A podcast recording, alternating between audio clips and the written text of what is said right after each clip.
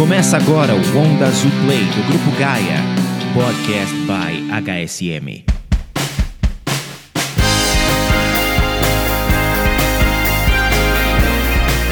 Olá, bem-vindos ao Onda Azul Play, um podcast divertido, informativo e bem feliz. Começando com uma pesquisa comandada por Boris Groisberg, com 600 alunos de Harvard, em que eles entrevistaram 3.850 executivos. E grande parte deles, se não todos, concordavam que ter uma boa vida em família, ter hobbies e uma carreira de sucesso ao mesmo tempo era algo impossível. Como assim, gente? Ter uma boa vida em família, ter hobbies e uma carreira de sucesso, não dá para compartilhar tudo isso, eu não acredito. E aí, por conta dessa indignação e inconformismo, nós trouxemos três pessoas incríveis para bater esse papo com a gente no podcast.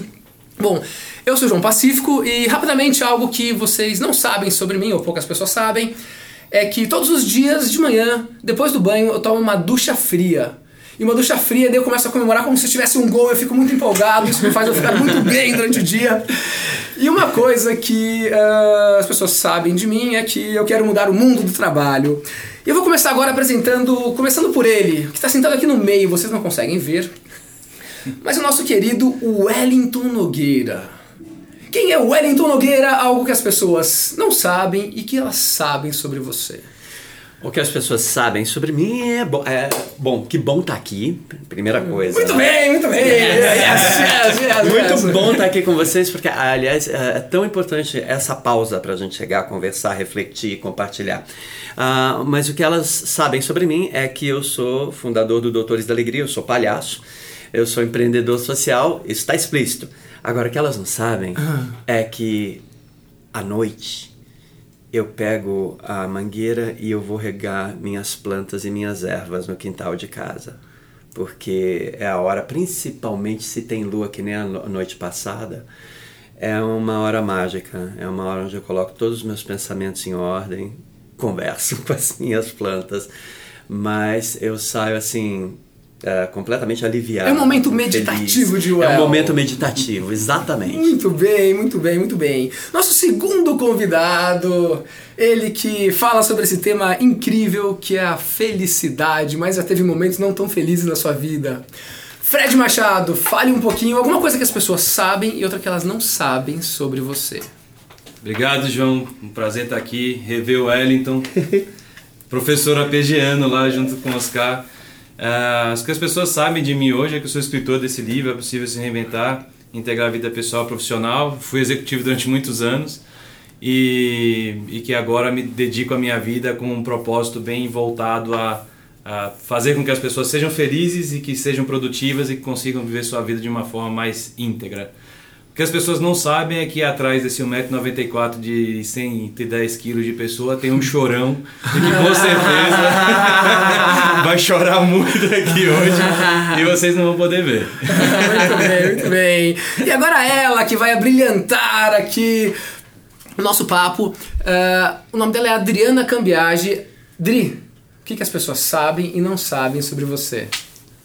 Super prazer estar com vocês, uma honra conhecer vocês, obrigada pelo convite.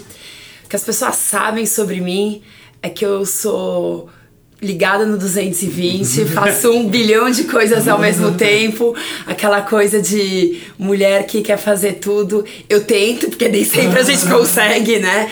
É, e que, tu tra que trabalho no mundo de pessoas, recursos humanos, corporativo há muito tempo, há 15 anos, desde que eu entendi que não era só o Excel que falava com as pessoas é, e que pessoas podem falar com pessoas, né?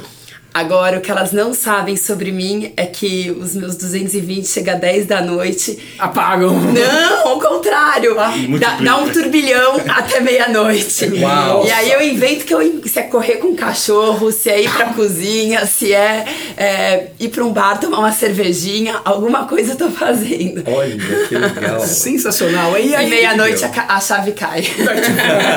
desliga, alguma tem que desligar. E lembrando a nossa regra do tipo, a qualquer momento, espero que vocês falem muito, muitos tibuns aqui. Começando com ela, Adri. Você fez há algum tempo atrás várias e várias entrevistas com altíssimos executivos. E como foi essa maravilhosa experiência na sua vida? Foi o pior ano da minha vida. eu trabalhei alguns anos como headhunter, trabalhando, recrutando para início de carreira, é, pessoas média gerência. Depois eu mudei para a área de consultoria, também dentro do, do métier de recursos humanos, sempre com experiências incríveis. É, até que quando eu voltei, eu abri a, a área, uma divisão dentro da empresa que eu trabalhava no momento, para recrutamento de altos executivos. Altos executivos seria diretoria, vice-presidência e presidência. Muito bacana como projeto, muito bacana na empresa.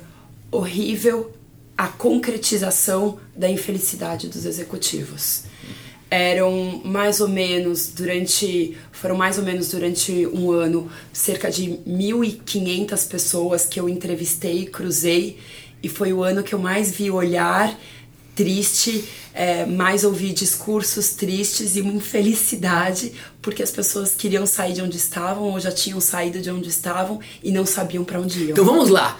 Ela Uau. conversou com 1.500 pessoas, altíssimos executivos que chegaram Neste ano, lá né? Neste ano. neste ano. E aí ah, havia uma infelicidade muito grande e foi o pior ano da sua vida. Quando podia ser um negócio sensacional, vou conhecer pessoas incríveis e tal, e muito pelo contrário. Well, a que se deve isso? Aqui, ao fato de que as pessoas estão presas a alguma coisa. Talvez seja dinheiro, talvez seja poder, talvez seja uma ideia do que é sucesso, e de repente chegaram lá e estão vendo que não tem nada a ver com isso. Ah, e por que, que. Agora, minha pergunta é: devolvo, João Paulo. por que, que elas continuam fazendo isso? Tem aqui um caso, eu vou. Saída pela direita. Exatamente. Vamos lá e joga a bolinha para o lado. ah, que tem um caso de uma pessoa chamado Fred Machado. Que ele estava vivendo isso e ele mudou por causa. Por que, que você mudou? Então joga a pergunta para Fred. É, mas muito por, pelo que se a Adriana tivesse me entrevistado junto com esse pessoal. Seria mais um desses, Ia ser mais fala- um, né? É, em 2013 eu estava iniciando um curso em Harvard e eu tive uma angina lá no, no início do curso. Um grande executivo de empresas tal, durante É, muitos anos. Tinha, tinha é, 8 mil funcionários, é, faturando quase um bid real, enfim, empresa grande. Uma né, delas, eram sete empresas no total. E, e aí fui pra lá, na época pesava 140 quilos, dormia duas horas por noite, três no máximo, é, enfim, uma vida completamente desorganizada. E no final das 40 horas que eu passei no hospital, o diagnóstico, depois de ter um livro assim de umas 500 páginas de tudo quantos exames que eu fiz lá, o diagnóstico que foi me dado pelo médico indiano foi de infelicidade. Ele falou assim, você vai morrer porque você está infeliz. E pra mim isso era uma coisa que não cabia na minha cabeça, porque eu tinha tudo. né? Eu tinha tudo e não tinha nada. Tá aí a resposta! eu tenho tudo que o dinheiro pode, Pode comprar, comprar, mas, eu não mas- tenho o que ele não compra. A Isso. minha liberdade, a minha Exatamente. individualidade. Ô, Tibum!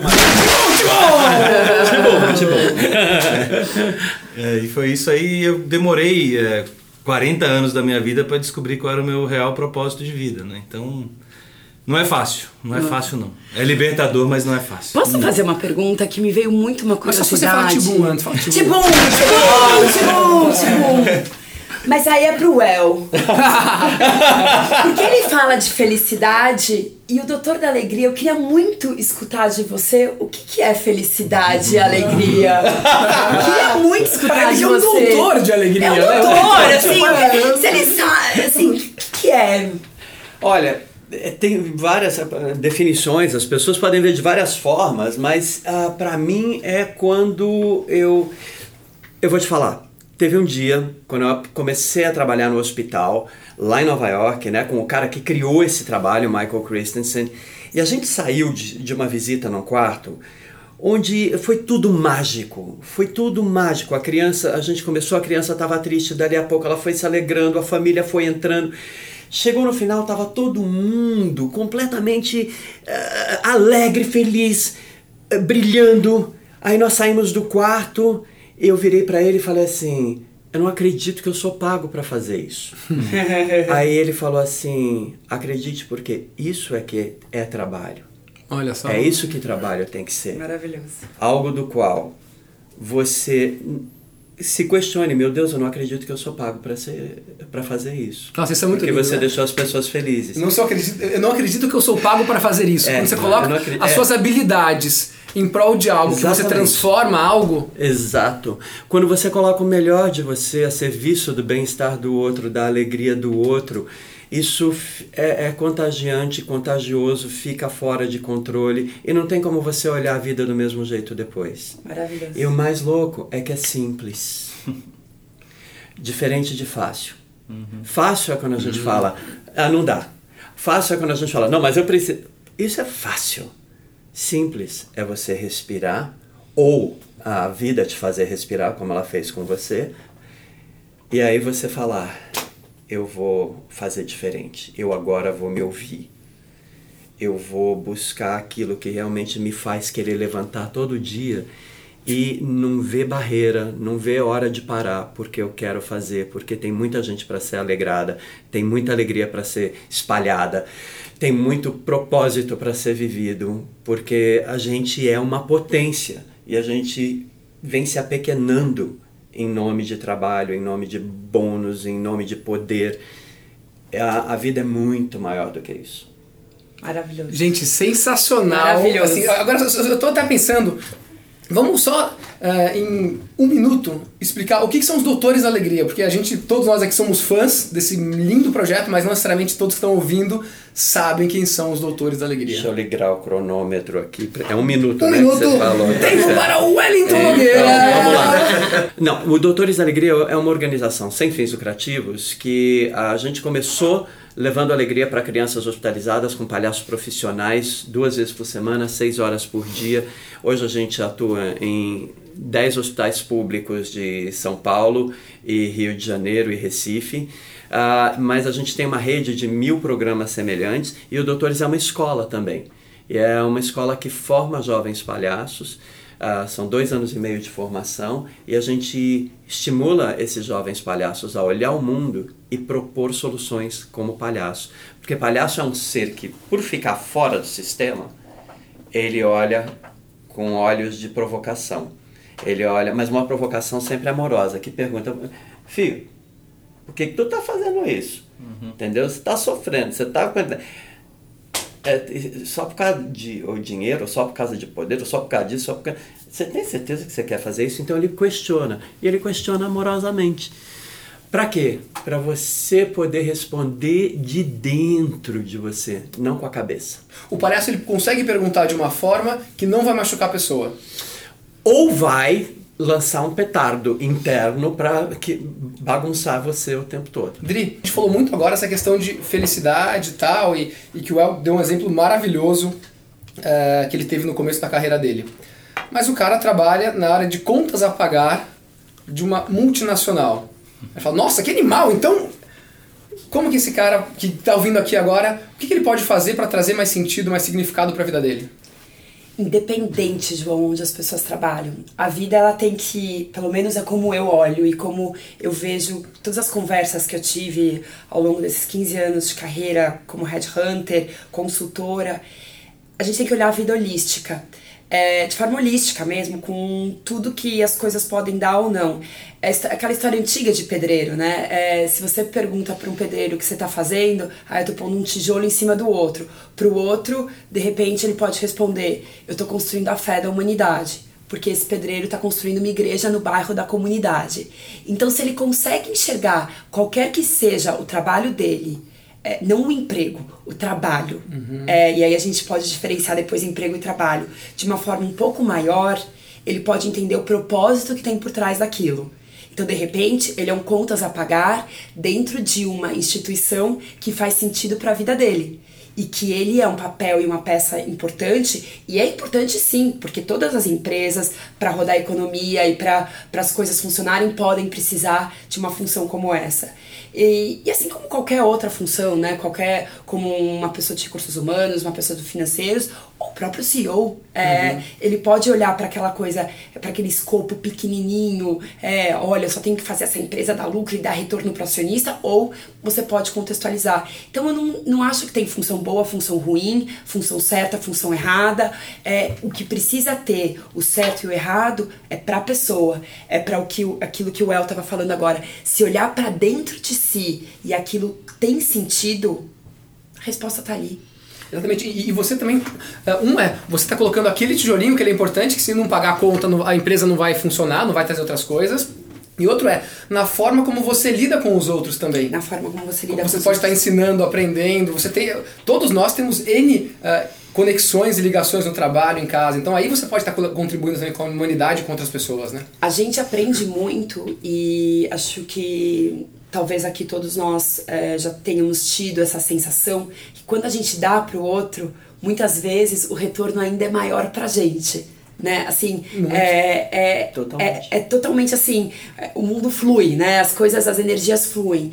E essa troca, é, interações e, e, de novo, com uma cabeça de contribuição, numa cabeça de colaboração, independente do teu cargo, da tua posição, da tua empresa, do teu sobrenome, é, se fosse premissa da vida de todo mundo, eu tenho certeza que as pessoas não viveriam e não teriam tantas crises como teve o Fred há poucos anos atrás, ou, João, como tem hoje muitos jovens no mundo inteiro. Então, quando Exatamente. a gente olha o que está acontecendo no mundo, é uma crise, assim, pessoas de Harvard, de MIT, é, melhores colégios de São Paulo, melhores faculdades de São Paulo. Pô, a gente fala de depressão, a gente fala de inteligência emocional. Por quê? Porque as variáveis não estão mais as mesmas. E as pessoas não estão sabendo lidar com essas mesmas variáveis. Pergunte bom. Agora pergunto para vocês. Eu, do meu lado aqui, o que, que eu ouço falar do mundo do trabalho, especificamente na área corporativa? Meta, desafio, superação, a competição, então, quando a gente tem também isso, quando a gente faz essas escolhas, será que não fica mais difícil justamente você pensar em fazer para o outro ou fazer com o outro? Uh, eu vejo muito as pessoas uh, exigindo cada vez mais das pessoas para produzir mais, para fazer mais com menos, muito com muito pouco. Uh, corte aqui, corte ali, é que eu chamo muitas vezes de economias burras. Uhum, uh, como é que vocês veem isso? Porque do, a minha experiência na área social é: eu vou buscar os recursos para fazer acontecer, se sobra, eu vou guardar. Uh, mas existe uma coisa muito clara: a grana é meio para você poder fazer mais e poder fazer melhor. E quando não rola de eu ter a grana. Por exemplo, por que eu não quis crescer no Brasil inteiro? Porque eu quis crescer em profundidade, porque eu sabia que para eu estar em 25 estados, eu ia ter que buscar grana para abrir os trabalhos, para uh, uh, desenvolver as pessoas. E eu falei: não, eu quero descobrir conhecimento e compartilhar com as pessoas. Perfeito. Mas essa tirania da produtividade, da meta, que coloca justamente, que começa a entrar na vida da gente, de repente a gente começa a levar isso para as nossas relações pessoais. É, e não tem como separar, Wellington. Só pegando um pouco do que você falou, eu fui dar uma palestra uns 20 dias atrás numa escola para meninos de terceiro ano, que já estão entrando na faculdade agora. E para minha surpresa, no final, uns 20 vieram até a mim e estavam todos assim com os olhos arregalados. Eu não entendi muito bem, conversei um pouco com eles e depois conversei com a coordenação dos professores. Eles disseram que ano após ano está crescendo exponencialmente o número de depressão nesses meninos do terceiro ano. Por quê? Porque ainda hoje os pais os forçam a fazer o que os pais querem que eles façam e não o que eles têm desejo de fazer. Começa aí o problema da infelicidade, da, da improdutividade, você da falta de por isso também, porque você seguiu a carreira do seu pai. Exatamente. Eu, eu segui meio que. É, é, obviamente que com, sem com escolha, mas eu segui, eu comecei a trabalhar com 14 anos de idade. É, então, assim, e existem, tem, duas, tem coisas que vêm sendo quebradas nos últimos anos que as pessoas têm que se dar conta. Primeiro, felicidade é ciência. Felicidade não é mais aquele negócio que a gente falava antigamente no RH da empresa e o pessoal falava assim: ó, vai dormir que isso aí não dá dinheiro. Felicidade é ciência. Segundo, é comprovado também cientificamente que as pessoas felizes produzem 33% a mais do que as pessoas infelizes. É, e outra coisa também que é muito importante a gente saber: o Brasil gastou o ano passado, apenas com depressão no mercado de trabalho, 206 bilhões de reais. Uou. Apenas no ano passado. Quanta alegria Então, eu poderia assim, ter levado com essa grana! Olha lá, o que nasceu de dinheiro! Meu Deus! Timão, Timão, Timão, Timão, vamos para o deste programa que é Valores Gaia. Eu vou falar um valor da Gaia para cada um de vocês e você fala o que vem na sua cabeça. Então, começando com um valor óbvio para uma pessoa óbvia, sorri e faça sorrir para o Wellington Nogueira. Não tem contraindicação. e é algo justamente completamente alinhado com abundância, porque quanto mais você dá, mais você tem vontade de continuar sorrindo e impactando as pessoas que sorriem de volta. Muito bacana. Fred Machado, um outro valor para você pratique a gratidão. Ah, isso é uma palavra nova para todo mundo, né? Gratidão não é uma coisa que todo mundo ah, ah, tinha conhecimento, mas é o que a gente já falou aqui. Quanto mais você pratica, mais vem de coisa boa para você. Eu não esperava nada que tá- vai acontecer comigo daqui a dois dias, não esperava, não pedi e o universo conspirou para cair dessa forma. Então, gratidão hoje é um valor fundamental para mim e para minha vida. Dri, um valor para você. Espalhe gentileza engrandeça as relações. Gentileza gera gentileza, né? Gratidão gera gratidão. Exato. E sorrisos trazem mais sorrisos. Então, pra que escolher uma vida difícil se você pode ter uma vida fácil e simples? Yes. E aí, até respondendo um pouco do El, que ele fez aquela pergunta, eu acho que eh, passa- a gente passa por uma necessidade de ressignificação de sucesso.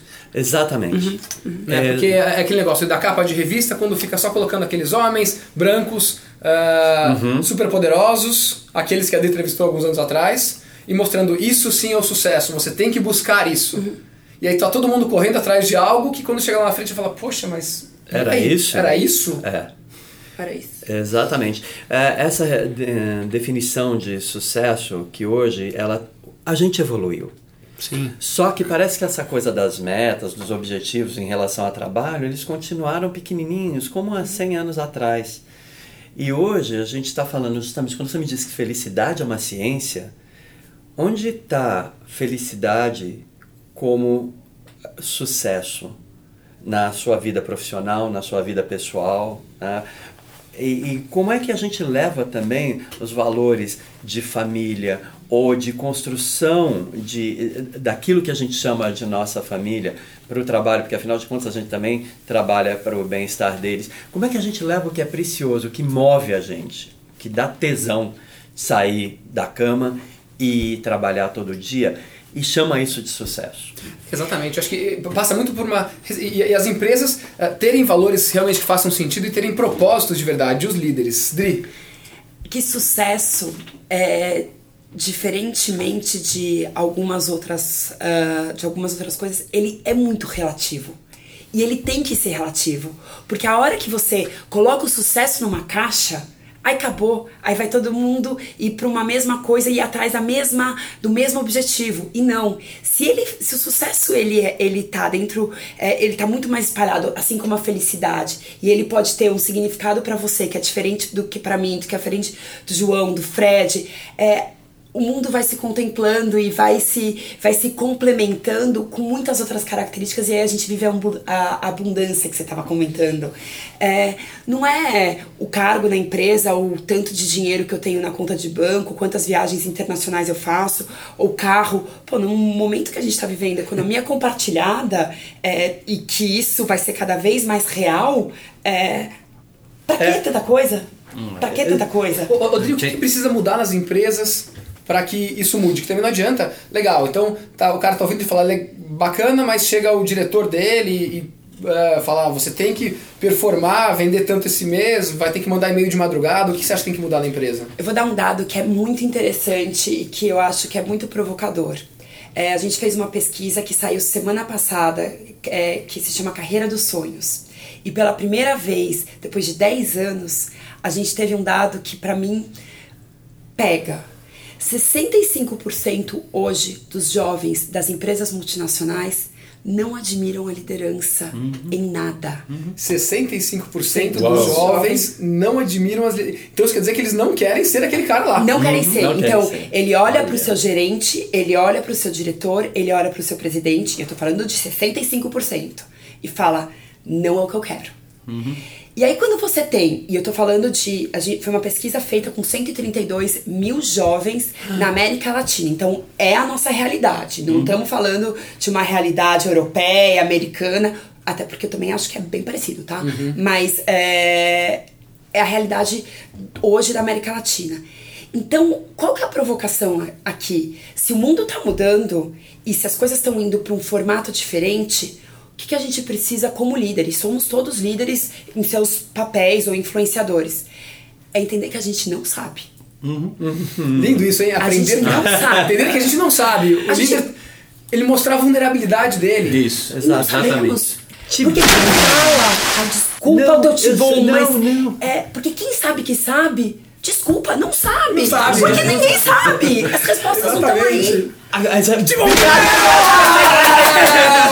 o Fred vai As respostas é. não estão aí. Então a pergunta é sustentável? Não é. Não é sustentável. sustentável. Não é. Entende? É sustentável? Então, se a gente começar a tentar responder essa pergunta, é sustentável? E a, a- a outra pergunta é: onde está a graça? No seu sentido mais amplo, a graça da bênção que vem e a graça do tesão. Que legal que eu estou fazendo isso. essa graça. Ah, então, é sustentável? Porque essa é a questão. A gente fala de sustentabilidade, mas a gente não pratica. Ah, e o, o o homem contemporâneo, ele está correndo atrás da meta que está lá no futuro, não aconteceu ainda. Ele está correndo atrás do prejuízo que está no passado, já mudou, não vai ah, mudar. E, e- então, se você for tirar uma foto do homem contemporâneo, vai sair um borrão. Que esse homem não está habitando a única certeza que a gente tem na vida, que é aqui e agora. O presente. Perfeito. O presente. Agora. Tibum, tibum, tibum, tibum. Então, eu vou passar esse tibum para outra provocação. Isso é muito legal, porque isso é uma coisa de passado. Não deixa eles pensarem, não deixa eles habitarem o presente. Porque aí eles vão ser criativos, aí eles vão ser felizes e vai bagunçar E eles vão tudo. questionar. Eles vão Eles questionar. vão questionar. É, é assim. Pronto, só- tibum passado. Só para voltar na parte do sucesso, tem uma frase que eu gosto muito e que eu trago para minha vida hoje é o seguinte: se o sucesso não foi definido por você, faz bem e faz sorrir os olhos do mundo, mas não faz o seu coração feliz, isso não é sucesso algum. Essa é uma frase que Vamos lá, de eu novo, hein? De novo. Maravilhoso, maravilhoso. Aspas, vai lá, Fred Machado, não sei se quer essa frase, mas ele vai Não lá. é tibum, é boiágua. Fale de novo para todos prestarem atenção nesse momento. Se o sucesso não foi definido por você, se faz os olhos do mundo e o coração do mundo feliz, mas não faz o seu coração feliz, isso não é sucesso algum. Então acho que isso é uma, é uma coisa muito importante. E sobre os líderes, eh, isso eu tenho percebido muito e tem um capítulo inteiro no meu livro que fala só sobre líderes tóxicos, que é o que a gente vive hoje, que é o que faz as pessoas ficarem ainda mais infelizes.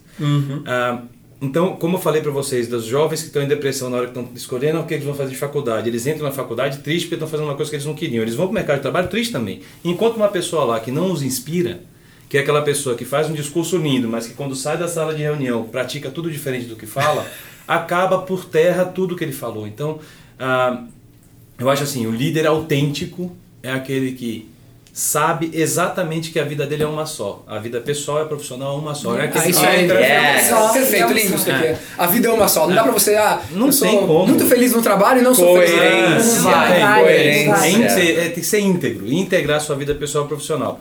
O, o seu problema de casa vem para dentro do trabalho. Sim. Se você não tem um líder aqui que olhe para você e fala assim, você está sentindo o quê? Eu posso te ajudar? Nem que fala que você não possa ajudar em nada, mas só de fazer isso, o Alívio. cara já se sente aliviado e fala assim, bom, aqui eu posso ser acolhido se eu tiver algum problema. É. Se Aqui quiser, eu posso chorar tô, se eu, eu tô aqui pra te ouvir, me Tô fala. aqui pra te Se quiser alguém pra falar, eu tô aqui pra te ouvir. Isso. Nessa, eu queria compartilhar com vocês. Levar alegria é uma das mais lindas maldições que a gente pode ter na vida. Porque levar alegria, segundo doutores, é entender a necessidade do outro e agir para suprir. Então, não tem como você fazer isso no hospital e chegar no escritório, chutar a porta, tratar a tua família mal.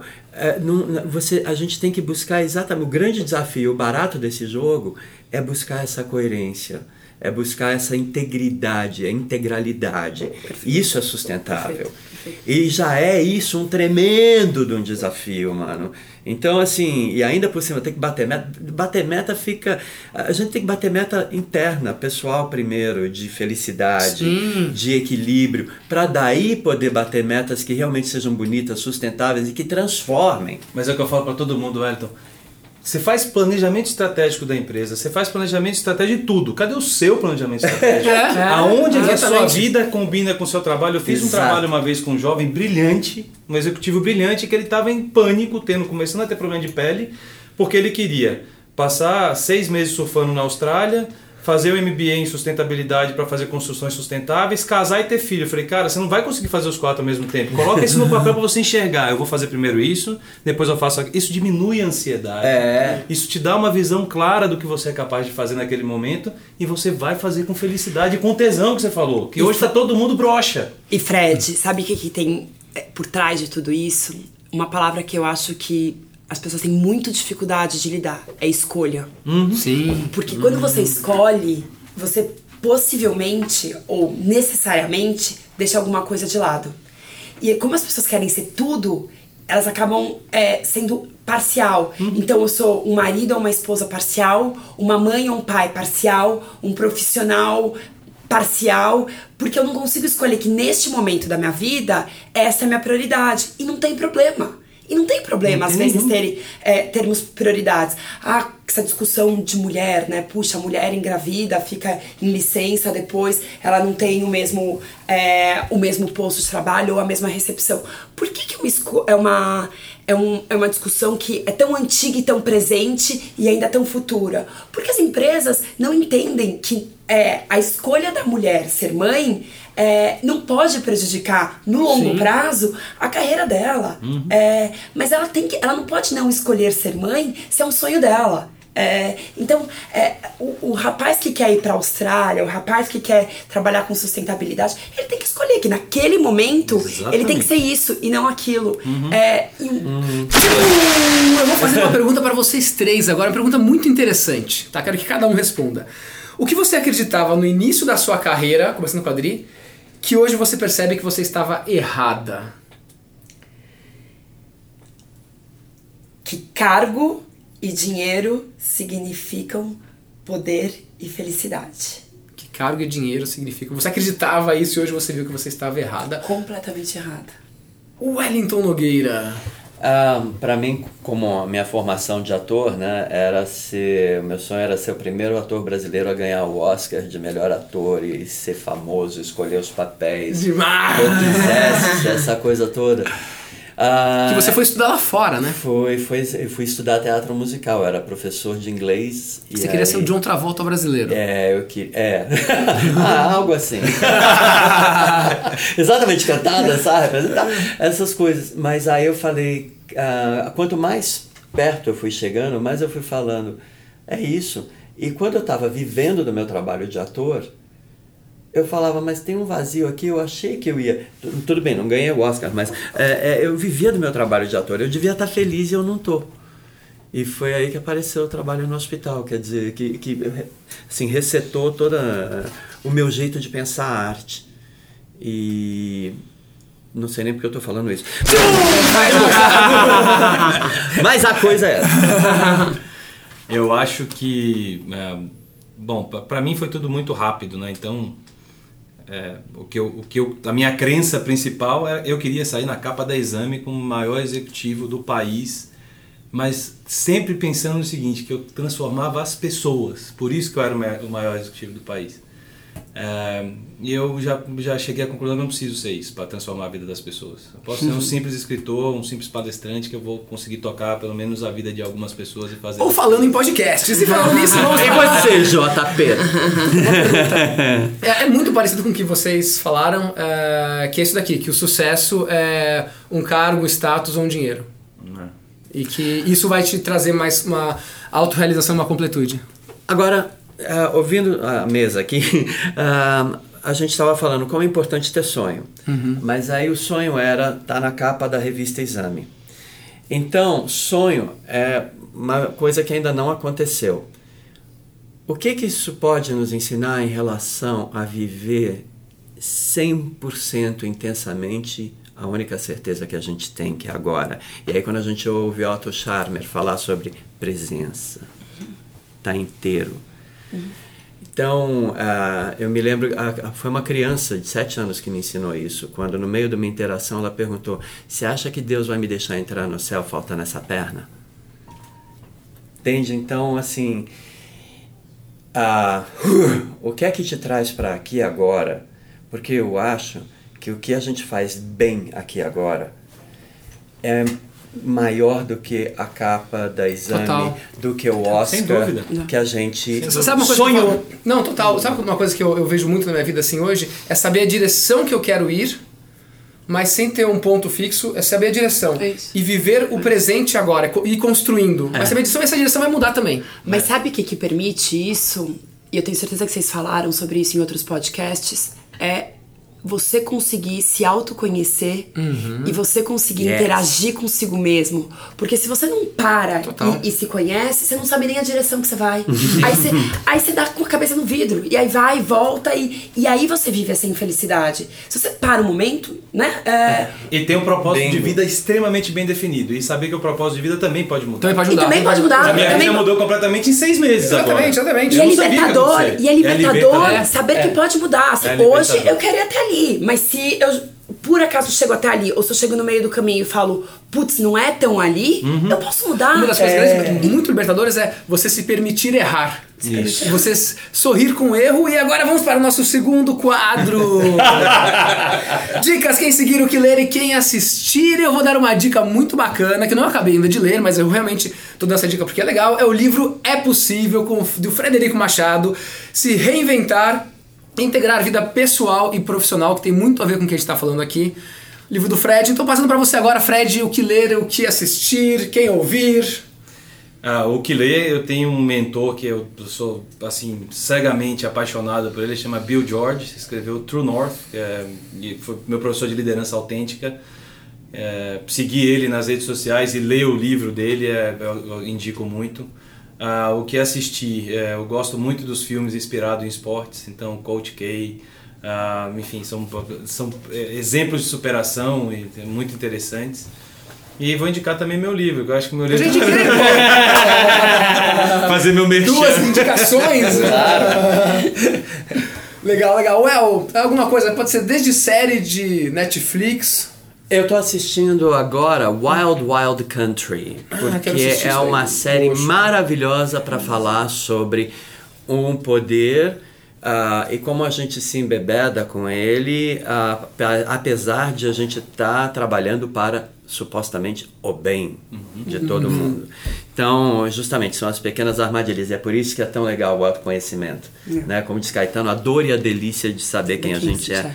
Maravilhoso. Ah, livro, eu tô mergulhando num livro que é muito grosso, mas que é muito bom porque ajuda a gente a entender o país que a gente vive, que é a biografia do Brasil, da Lilia Schwartz. Biografia. É, a biografia do Brasil. É sensacional. A gente entender. Ah, você vê uma terra que foi colonizada pelos portugueses e assim. ah, o que a gente fez para os índios, o que a gente fez para os negros e a maneira como as coisas eram feitas aqui no Brasil, a corrupção, enfim, o jeitinho, tá tudo na nossa biografia. A partir da hora que a gente visita essa biografia e a gente começa a ter consciência, é que a gente pode mudar. Muito bacana. Adri, dicas. Eu vou sair um pouco de umas caixinhas e vou provocar é, a espiritualidade. Legal, legal. É, eu, os últimos livros que eu tenho lido são livros do Prembaba, que fala muito do que a gente tem conversado aqui, de propósito, de lidar com o sofrimento e, e sem nenhum estigma de sofrimento, tá? Assim, sofrimento todo mundo tem. É, é importante a gente aceitar que todo mundo tem um ponto de sofrimento. Como trabalhar com isso, eu acho que sai do. Não é o caminho da autoajuda, que tem tanto preconceito no mercado, mas é um caminho de autoconhecimento mesmo, que eu acho que engrandece a gente. Muito bacana, muito bacana. Tibunzinho. Sim! Você falou uma coisa tão bonita do sofrer, a gente se, a, a, a gente se esquiva de sofrer. Então, eu conheci um moleque num hospital de Recife que tinha uma doença raríssima chamada anestesia congênita. E ele trabalhava na roça. Então ele se cortava e ele eh, se gabava de justamente, ah, não sinto dor nenhuma. E quando eu conheci, ele estava para ter uma perna uh, decepada, porque ele estava uh, gangrenando os cortes dele. E aquele menino foi a minha maior lição. Eu falei, cara, como é importante sofrer, como é importante ter dor. É. Porque quando a gente sofre e a gente tem dor, a gente começa a olhar para onde está o problema. É. E, ou onde o problema está estourando. Então, não vamos fugir de sofrer, não vamos fugir de dor, não. Não precisa andar com ela a tiracolo, mas é ver o que, que isso significa, o que, que ela está apontando para gente. Não ter não vergonha. É não é nutrir é, a dor, é, é, encarar, é encarar a dor. É, é, olhar de frente. Legal. Muita... Uma, uma pergunta para você, Well. É, por mais lindo que pareça, é um grande desafio você é, tá na porta de um quarto com uma criança doente, enfim uh, triste, às vezes a família triste, e você está com, aquele, com aquela alegria toda. Que dica você dá? Uh, o que, que você usa nesse momento que uma pessoa pode usar na vida dela? Bem praticamente, respirar muito. Respirar muito conscientemente para a cabeça ficar vazia e você poder fazer o que tem que ser feito, não o que você quer. Como é que você serve? A respiração. Respiração. Gente, quanto mais eu estudo, mais eu aprendo como a respiração, único ato que é voluntário e involuntário ao mesmo tempo, e a gente subutiliza. Então a gente é analfabeto de um tremendo recurso. Os grandes mestres yogis falam: nenhum homem devia aprender a fazer nada sem antes dominar o potencial da respiração consciente. Então a gente tem isso a nosso favor e é, não é ensinado para nós, mas é quando a gente abre um espaço na cabeça para o que tem que ser feito aparecer. Então o que, que é? Antes de entrar na, na sala, enfim, no, desculpa, no quarto, é para, fecha os olhos ou não. É só e, você. E, e presta atenção na sua respiração. É, você respira.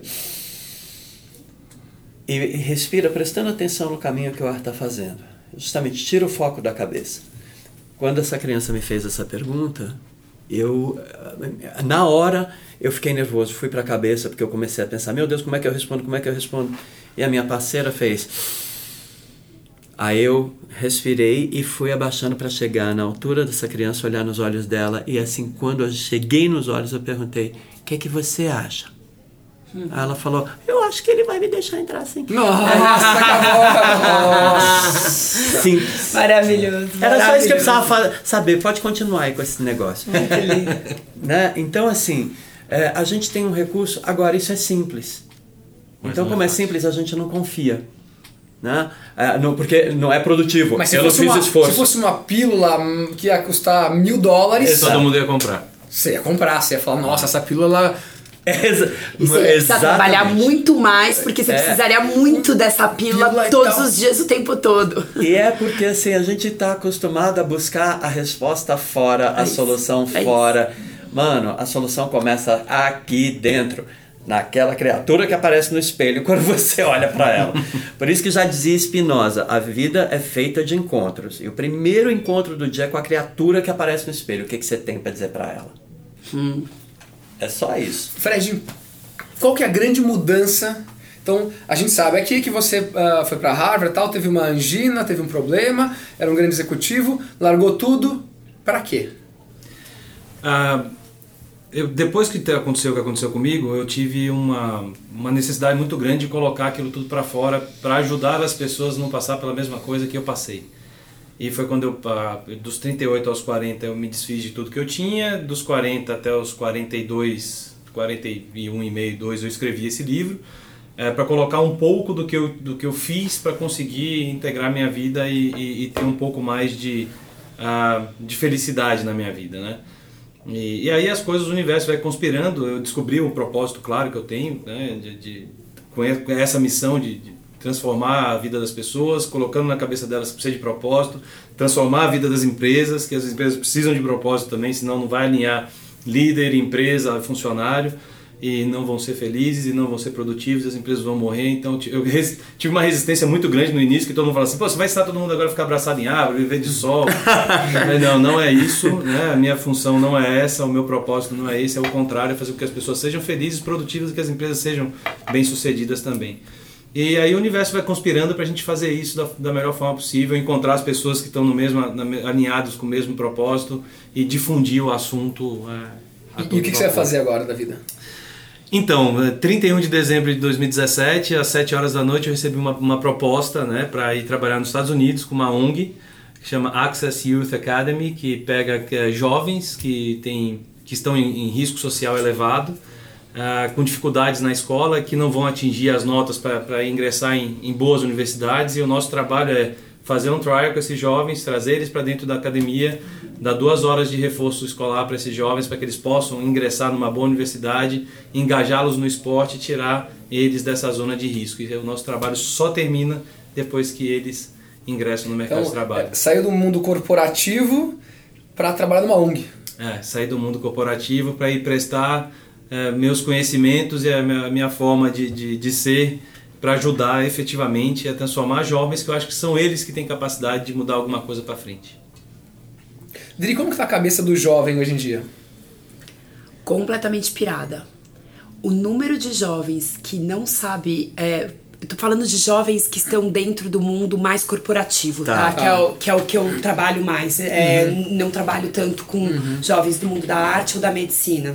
Então, é, melhores faculdades, Brasil, fora do Brasil. É, outro dia a gente teve até, né, João, eu e você, uma oportunidade de conversar com jovens de fora do Brasil que fazem faculdade lá. É, a questão de qual é o real propósito é uma dúvida qual real missão deles dentro do trabalho é uma, é uma outra dúvida. Qual o modelo de trabalho que eles querem, que eles aceitam, que eles topam, é uma outra dúvida. E muitos, a gente tem às vezes um estigma, né? Ah, eles querem startup. Não é verdade. Uhum. Não é necessariamente. A gente teve uma outra pesquisa, de, e aí com um grupo um pouco mais seleto de faculdades é, bem bacanas aí do, é, de primeira linha em São Paulo, é, Rio de Janeiro e Belo Horizonte. É, que não é a maioria que quer startup. O que a gente sabe é que eles querem autonomia, eles querem o espaço deles, eles querem um espaço para a criatividade deles, mas não é necessariamente que eles só querem startup. É que startup está proporcionando, tá isso proporcionando isso para o jovem. Uhum. Então a provocação é como é que as empresas de fato estão trabalhando com esse com o startup dentro delas, né? Assim, com, a, com todo o empreendedorismo dentro delas, que pode ser isso em cada uma das áreas. Então o jovem ele tá confuso, é, mas eu não acho que é só o jovem, é o jovem, o. o é verdade, o, né? Somos todos. Somos todos. é, por quê? Porque estamos no mundo VUCA, né? Estamos uhum. no mundo é, é, chavão hoje, mas é um fato. É, é um mundo ainda que é, é, volátil, que tem muitas incertezas, que tem uma complexidade e que tem um nível de velocidade que as respostas não estão vindo no, no mesmo tempo que eles querem. Então, como se adequar? Onde jogar? O que fazer? É, volto para a questão anterior. Os líderes não sabem. É, como podemos ter mais respostas? Conversando, trocando, experimentando, arriscando, inovando e permitindo erro. Permitindo erro. Se você me permitir, tem uma coisa que o Wellington falou que é o seguinte: a felicidade é uma maldição. Ele falou isso aqui pra gente, né? Porque as pessoas ficam com medo quando você fala felicidade. Aí, uma coisa que eu, que eu percebi e coloquei no meu livro é o seguinte: é, nós, alguns de nós, crescemos com o seguinte, com o seguinte é, é, enfim, o credo. Você tem que estudar muito, entrar numa boa universidade, ganhar, arranjar um bom emprego, comprar sua casa própria e depois vai ser feliz. Né? Os jovens hoje é o contrário. Eu quero ser feliz. É depois eu vou arranjar o que eu gosto de fazer que me traga feliz e comprar para quê? Eu posso usar é sem comprar. Economia compartilhada é isso outra. É bom. Então, se vocês me permitem, muito obrigado assim por essas, por isso que eu estou ouvindo, porque como um estudante de futuro, fica muito claro que a gente está numa mudança de era. Uhum, e o sim. grande desafio da gente hoje é como é que a gente vai para esse futuro, que é VUCA. A, a, não dá para ir com o ferramental do passado, planejamento, porque a gente não tem mais o controle. A uhum, gente teve sim. o controle, a ilusão de ter controle, mas não tem mais. VUCA, se você quiser organizar o VUCA, você vai precisar Pirar. de ansiolítico. então você tem que aprender a dialogar com o VUCA, olhar ele nos olhos. E se o VUCA é uma coisa que está mudando tanto, para ter diálogo você precisa de contraponto. Onde está o contraponto? Na presença, Perfeito. na respiração. Que é quando você tem, a, a, traz para você o teu poder de falar Eu estou parando tudo para ficar presente nesse momento e olhar nos olhos esse VUCA e vamos ver como é que a gente brinca juntos. Muito bacana. É, Essa presença. é e não percam, tem dois episódios de meditação, um de meditação e outro de mindfulness. Oi, que bom! Tem dois episódios já que estão aí, pode voltar. Indo para o nosso terceiro quadro. Nosso terceiro quadro é Momento Sorria e Faça Sorrir. Começando com uma linda piadinha, quero ver se vocês sabem qual é o cachorro que mais gosta deste podcast. É o Pitbull! Vai, Felipe Honório, é um gaiano que deu essa piada pra gente, é muito, muito, muito bom. É o Pitbull. Pitbull. Vocês têm piadas, mas as mais sem graças possíveis, por favor, por favor. Eu não, não, não. Eu gosto de rir! Porque as plantas novinhas não falam, plantas novinhas não falam porque elas são mudinhas. Vamos lá. Ah, como se faz omelete de chocolate? Com ovo. De Páscoa. Parceria. Complementando! Você vê só? Ah, Um começa, o outro termina.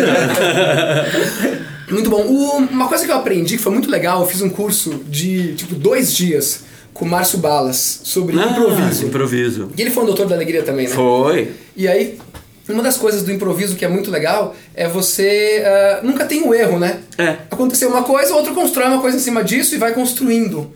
O, como que é a vida? O palhaço, acho que eles têm muito a ensinar pra gente. O que, que um palhaço tem a ensinar a um executivo, El? Justamente, é, errou, segue em frente, né? Ah, ou, ou errou, cai. Ah, porque a gente aprende a fazer o erro certo. Entende? A gente aprende a- a- o erro ficar tão ah, natural e espontâneo que aí ele tá certo. Mas é isso, porque erro, a gente. Alguém ensinou pra gente que erro é uma coisa muito ruim. E, Exato, verdade, é exato. outra Da onde forma, vem é, isso? Não é, não. É uma outra forma de aprender. É que às vezes o tamanho dele pode né, ter uma consequência muito grande e tudo mais. Mas se a gente aprende, Construir em cima dele, né? a- a- se a gente constrói em cima dele, se a gente começa a se acostumar e a dialogar e a brincar com esses erros, é uma relação pacífica, gostosa.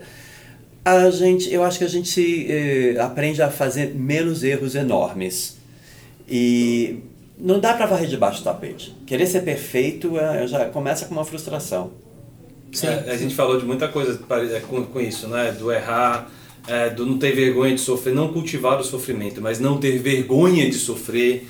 Então acho que a, a, a, a época que eu mais aprendi foi a época que eu mais sofri.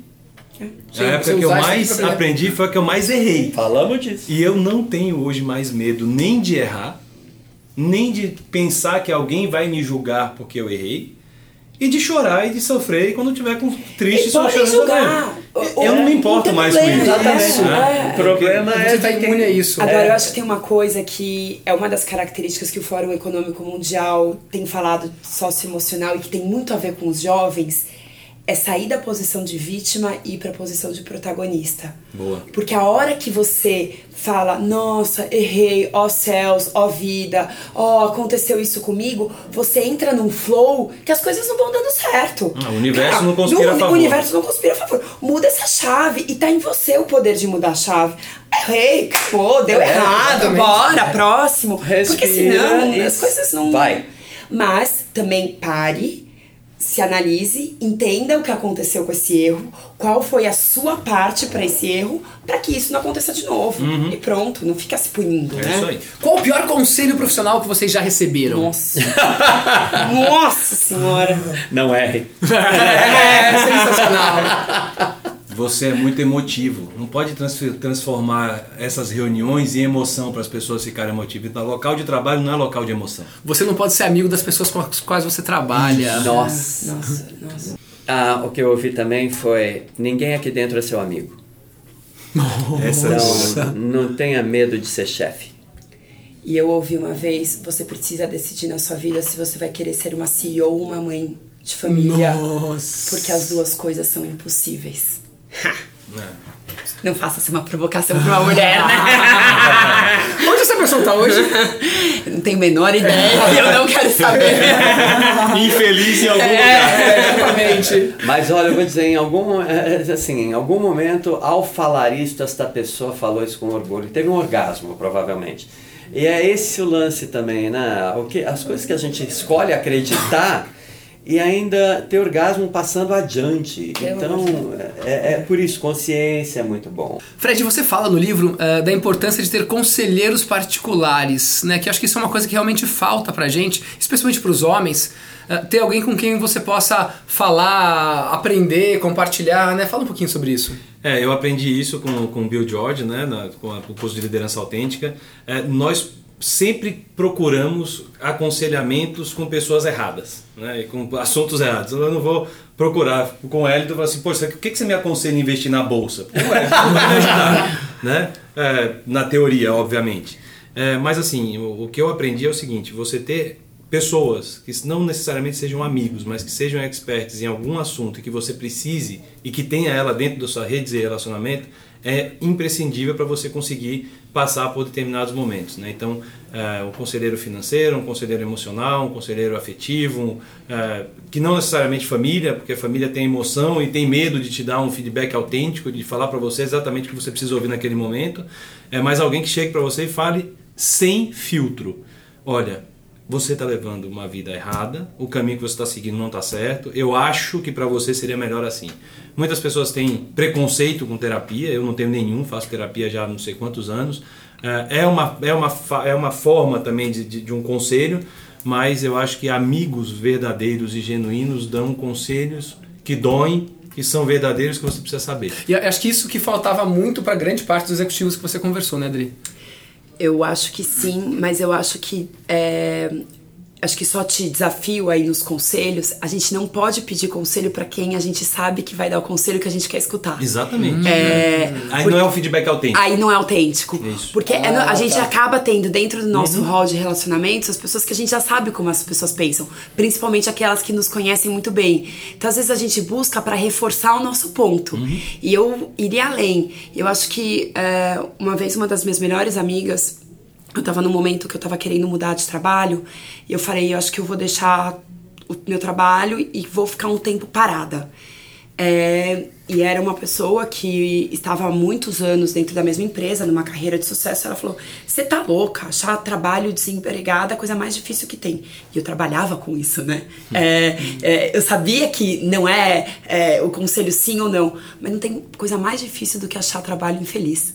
É, então, se a gente se. Eu acho que a gente tem que olhar para as nossas relações profissionais e pessoais e ver quem são as complementaridades que a gente quer ter. Então, acho maravilhoso. É o financeiro, é o jurídico, é o emocional, é, mas quem também pode nos desafiar e nos permitir viver um, um mundo novo aí que possa ser a resposta mais correta pra gente. E esse né? mundo novo é uma coisa super é, curiosa, pelo menos. É uma pessoa que coloca ah, dentro no seu cartão pessoal a palavra ah, curioso costu, contumaz. o nome dele é Wellington Nogueira. No cartão dele está escrito o seguinte: empreendedor, fundador do Doutores Alegria, empreendedor social, ator palhaço e curioso contumaz. É, pois é.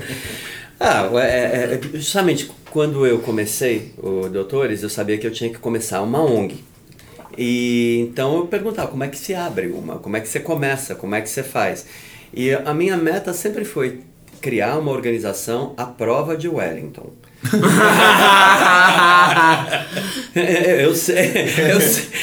Eu me conheço que bem. significa Exatamente. isso? Eu me conheço bem. Me cercar de grandes complementaridades amorosas, é, que, que, que realmente compõem, não competem. E foi maravilhoso, porque assim, é, o Doutores Alegria não sou eu sozinho, é, é eu, é o Luiz, é a Daiane, é a Thaís, é a Soraya, é o Heraldo. É, é toda uma galera, e, e os artistas. E tanto é a que você foi pro nada conselho, né? sozinho. Exatamente. Hoje eu fiz uma transição aí, porque eh, 25 anos no poder nem o Hugo Chaves ficou. Não, e eu, e eu sou justamente curioso e inquieto. E o Doutores Alegria é uma coisa tão maravilhosamente inebriante, mas eu comecei a sentir dentro de mim um chamado para ir para uma próxima fase. Então essa é a minha essa minha jornada agora da descoberta. O que, que eu faço com tudo isso que eu aprendi? E para onde que eu levo num mundo onde eu não sei dizer onde começa e onde termina o hospital, porque a gente vem cultivando muitas doenças nas relações com a vida uhum. e a gente não nasceu para isso. Uhum. Fala um pouquinho sobre uh, jogos infinitos. Ok, James P. Cars uh, escreveu esse livro Jogos Finitos e Infinitos e ele fala que a gente aprende o jogo finito. Ele tem tempo, tem regra, começo, meio e fim, e quando você termina, você ganhou, perdeu ou empatou. E todo mundo quer só ganhar. O jogo infinito, você não joga para ganhar, você joga para que o jogo continue acontecendo. E para ele continuar acontecendo, ele precisa de novos jogadores o tempo todo. e as regras vão sendo recriadas, repensadas o tempo todo para manter todo mundo jogando e indo para o próximo passo. Então isso é hoje é o meu lema de vida, é jogar o jogo infinito, porque mais importante que ganhar definitivamente é desfrutar o trajeto junto com todos os jogadores até o nosso destino.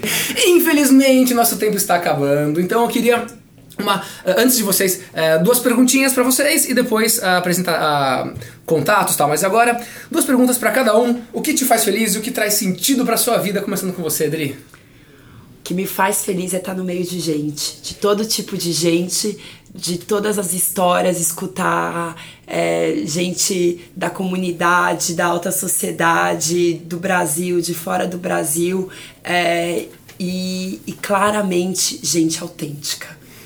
Porque gente autêntica a gente simplesmente se conecta. Como esse podcast aqui. Pode crer. Ué, o que, que te faz feliz? O que traz sentido pra sua vida?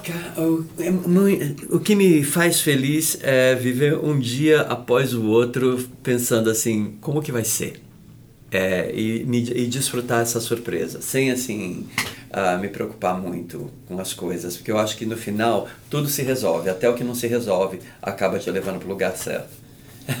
Muito lindo. Fred? É, o que me faz feliz hoje é saber que eu estou de alguma forma ajudando as pessoas a encontrarem um caminho melhor.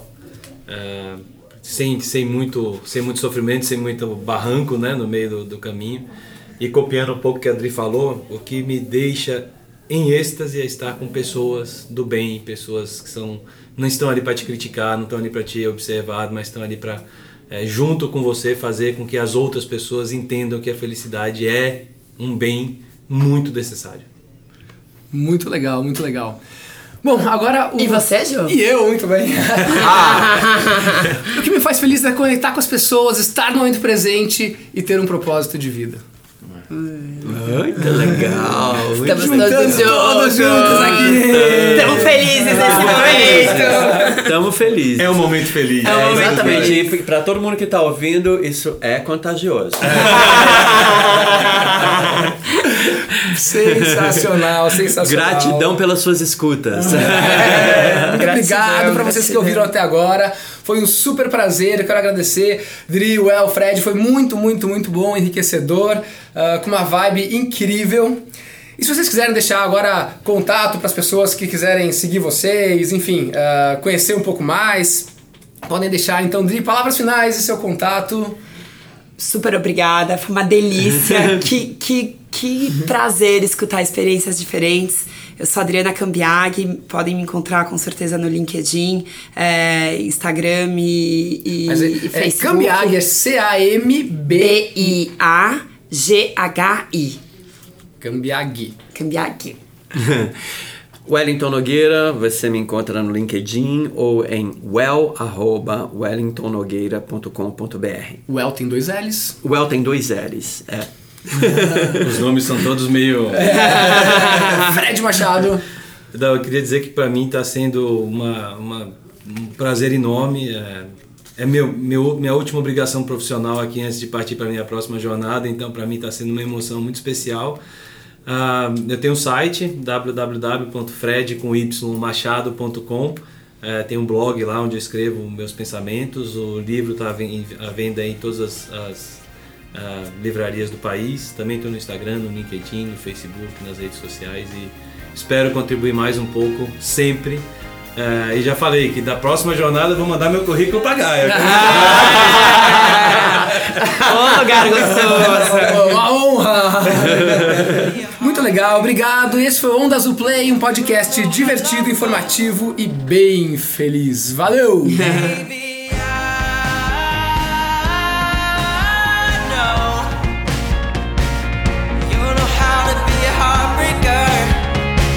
but you don't know